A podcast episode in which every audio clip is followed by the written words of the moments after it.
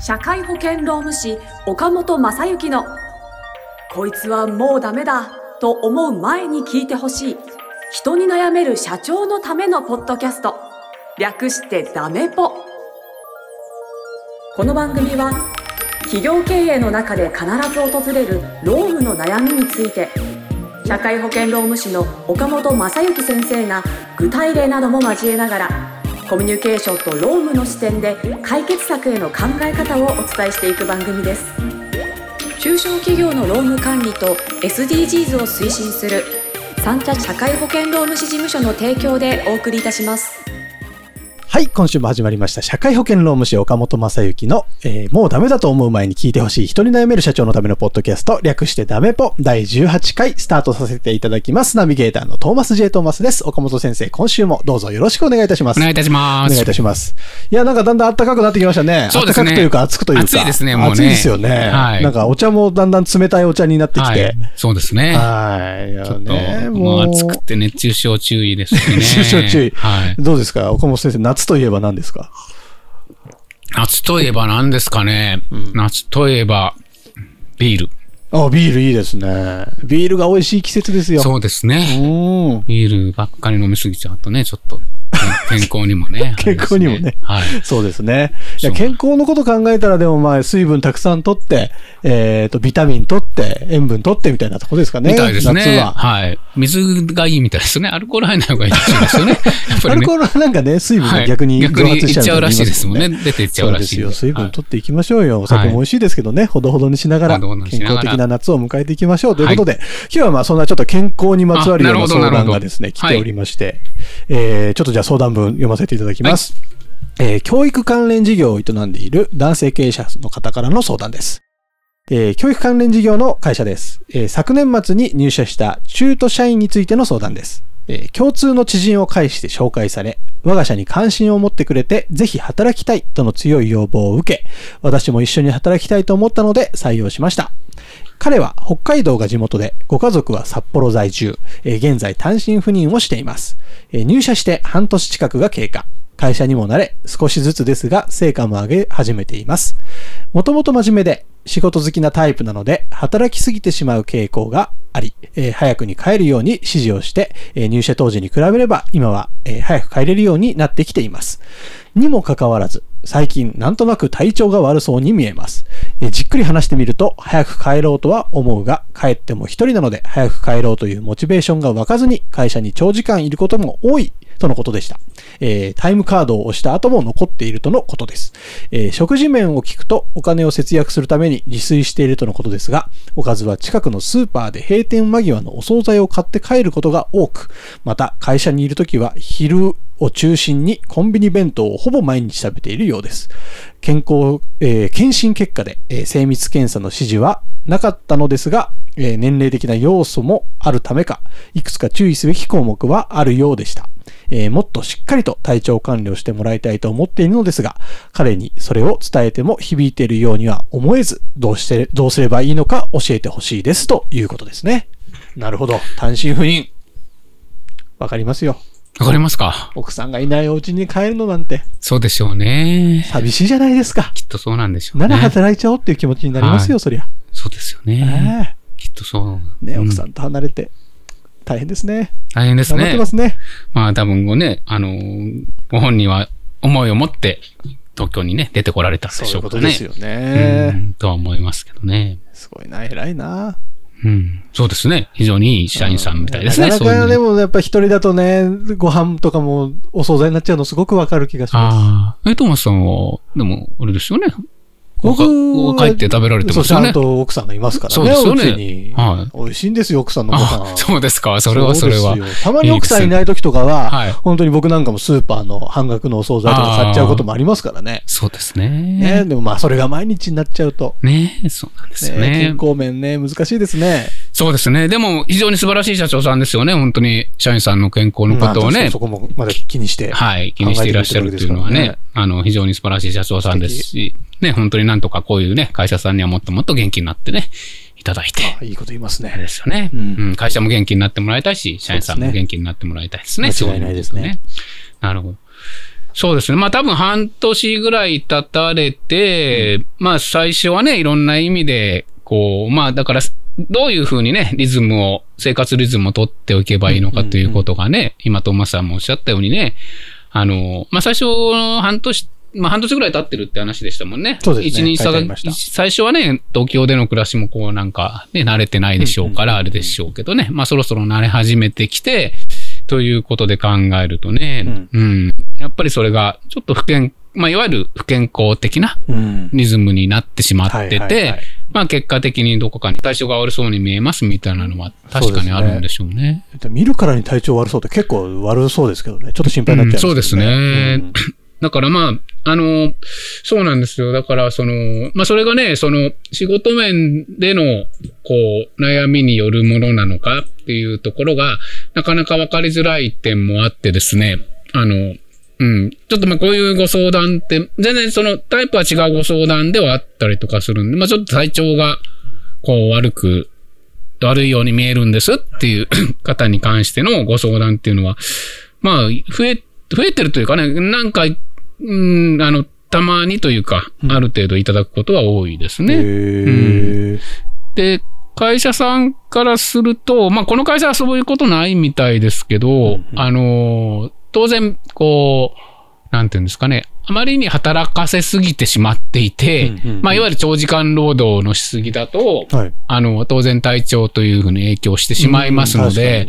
で、そこは、あの、見方によっては、会社がそうしてるということで、なるほど。あの、そういう点を訴えられてしまったりという裁判もありますので、だから、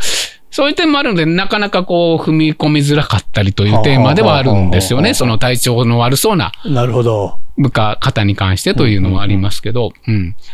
ただまあ、逆に言うと、その、だからこそ、この経営者のように、ある程度早い段階から、やはりその、お暮らし、そのリズ、生活のリズムであったりとか、えそういうところをきちんと正していくということを、あの、えー、サポートしていただく。で、もちろんその中には無理なその長時間残労働とかにならないようなことというのは大前提ですけど、はいはい、まあそうなっている中で、プラスアルファでこう、そういうことをこう、サポートしてあげるっていうのは非常に大事なことかと思いますけどね。なるほどね。確かに。そういうことですよね。いや、でも、そっか。社員の健康も会社に訴えられる時代なんですね。そうですよね。ですから、あのー、まあ、それもどうかなと思いますけど、うん、まあ、会社さんにもよりますけど、ただ、うん、やっぱり長時間労働だったりとか、あるいはその、おいろいろな、こう、業務面でのプレッシャーから、うんうんうん、そのお、ちょっと精神面を病んでしまうような方々というのは、あの、保険関係の、まあ、衛生、あの、産業医の方とか、あるいは保健師の方とかにお話をすると、うん、まあ、なんとなくそういう方が増えてきているような、そういう印象を持たれている方も多いので、なるほど。まあ、えー、わかりやすい、まあ、語弊がある言葉かもしれませんけど、うん、ちょっと、えー、なんていうんですかね、こう、そういうストレスに対しての体制が、え弱い状況の方は増えているというのは、もしかするとあるかもしれませんので。なんかでもそういうストレスへの耐性とかも含めて、やっぱ食生活とか、その睡眠時間だったりとかって結構まあ基本的な部分がすごく大事になってくると思うので。はい、と思います。そういう意味で非常に大事です。やっぱそのスタッフさんの健康面をどうサポートしていくかっていうのがやっぱ会社としてもテーマになってくるんですよね。はい。ですので、まあそれが最近その健康経営というテーマで、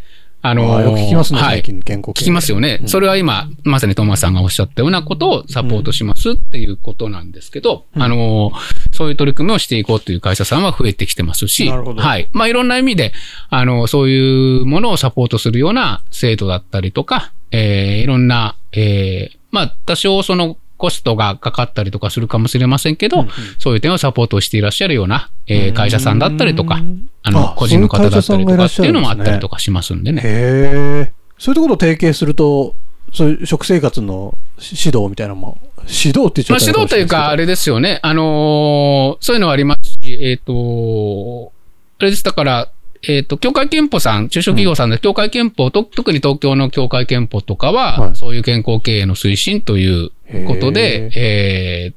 あの、なんだ、認定制度みたいなものを設けてたりとかっていうのがあったりとかしますので、まあそういうことに取り組んでいただくというのも、あの、一つの会社としての選択肢としてはあり得ると思いますけどね。うんねいやーでもね、スタッフさんのお昼ご飯とかまで管理するのもなかなか大変っちゃ大変ですけどね。そうですね。だからまあ、管理というか、まあやはり、そうは言ってもプライベートな部分もありますので、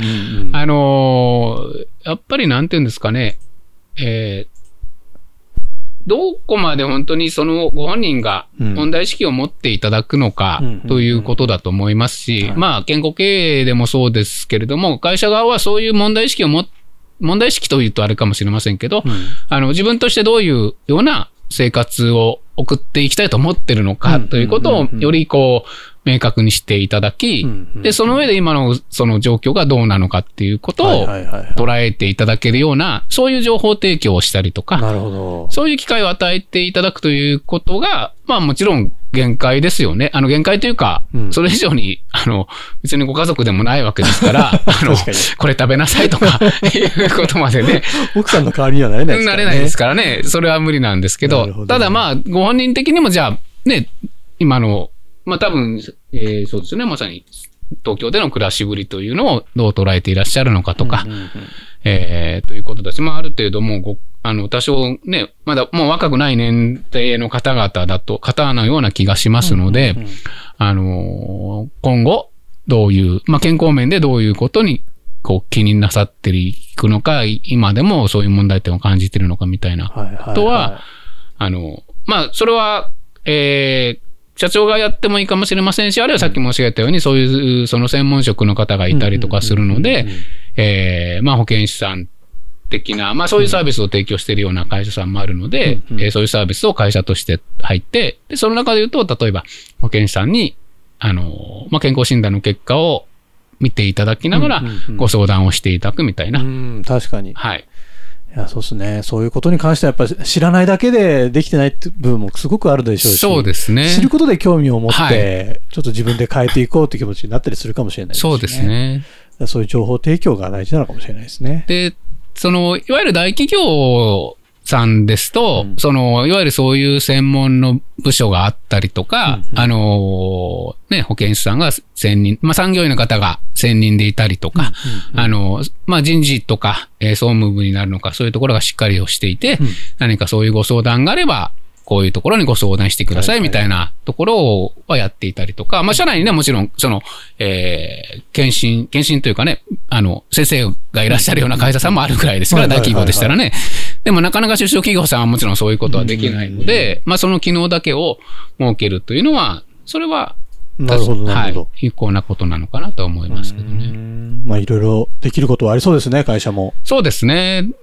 あり、あると思います。で、まあ、例えば、あの、健康経営とかでも、えっ、ー、と、よくね、えー、事例としても出てくるんですけど、まあ、うん、ご、ご存知かもしれません。まあ、そういう中で事例で出てくるのは、例えば、会社さんで、あの、自動販売機とかを置かれてる会社さんとかあると思うんです。はいはい、で、あの、よく健康経営のその実例で出てくるのは、その自動販売機の中入ってる中身を変えるだけで、社員さんの健康面が変わってくるみたいなこともありますから。そうなんですかまあ、いわゆるその、清涼飲料水系だと当然、うん、あの、あれじゃないですか。お砂糖がたくさん入ってたりとかする。あれをその、どんどんどんどん飲むと、なるほど。とか、あの、コーヒー入ってるにしても、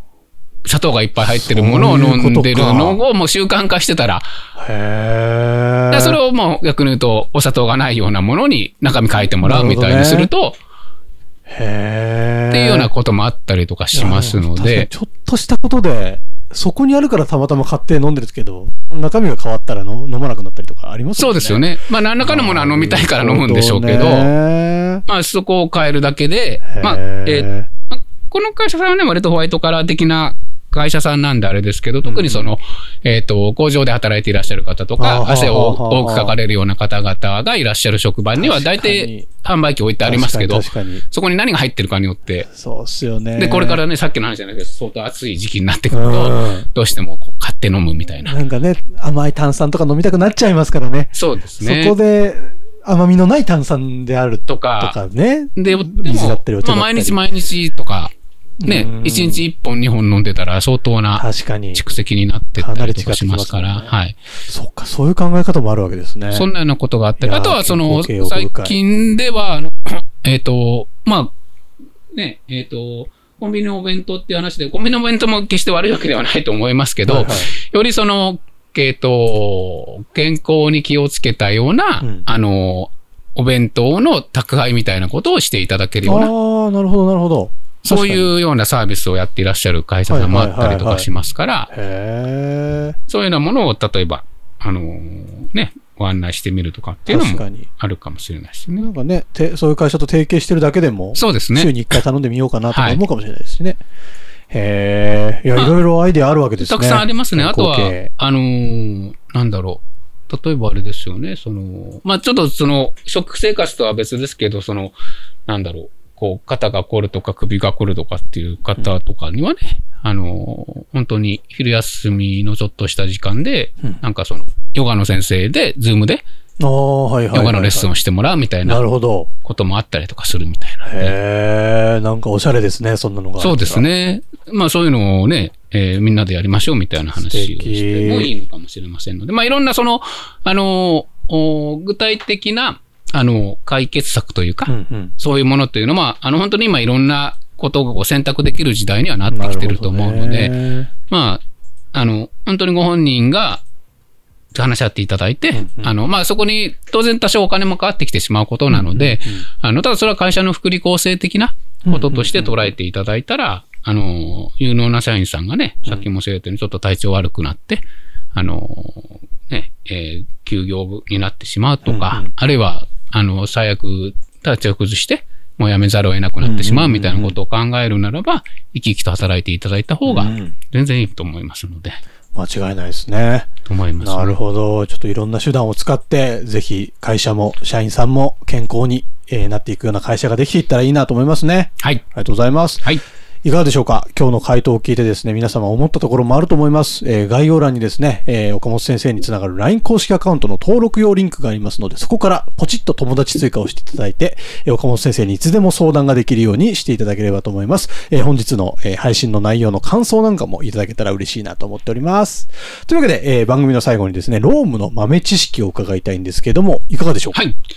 そうですね。今日は何か、あの、健康面で言ったので、まあ、健康のことで言うと、うん、前もちょっと申し上げたと思いますけど、あの、健康診断ですよね。はいはい、あの、当然、年に1回やらないといけないというのはありますけれども、うん、あの、そろそろ、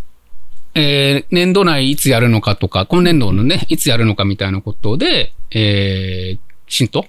計画を立てられて、なるほど。えー、時期だと思いますし、うん、あの、やはり一番あの、傾向的には、えー、これから、まあ、暑い時期になかなか健康診断って あれなんで、ちょっと秋になってぐらいになると、まあ、そこが一番予約が立て込むという話も聞いてますので、だから、早めにその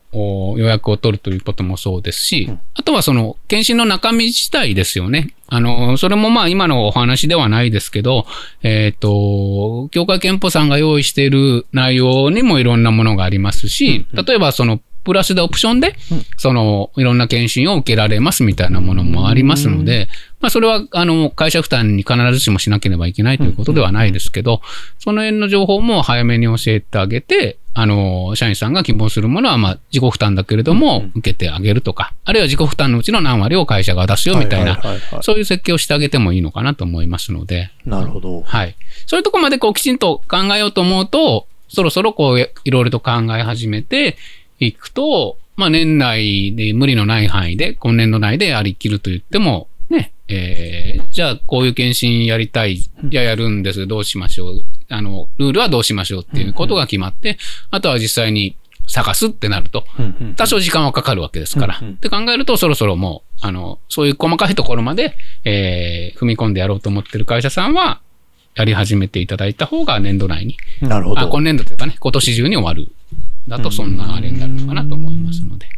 素晴らしい。なんか今日は健康テーマに話した感じでしたね。ねはい。第18回。きましたね。はい、ありがとうございます。非常に勉強になったのではないでしょうか。というわけでですね、えー、岡本正幸先生のもうダメだと思う前に聞いてほしい人に悩めるための社長のためのポッドキャスト、ための2回言っちゃった第18回以上で終了とさせていただこうと思います。岡本先生、今週もありがとうございました。ありがとうございました。今週も最後までお聞きいただきありがとうございました。番組概要欄にある三茶社会保険労務士事務所の LINE 公式アカウントから番組への相談や感想扱ってほしいテーマなどをお送りください。些細なことでもお気軽にご連絡くださいませ。それではまたお耳にかかりましょう。ごきげんよう。さようなら。この番組はプロデュースライフブルームドットファンナレーション水野あずさ提供三茶社会保険労務士事務所がお送りいたしました。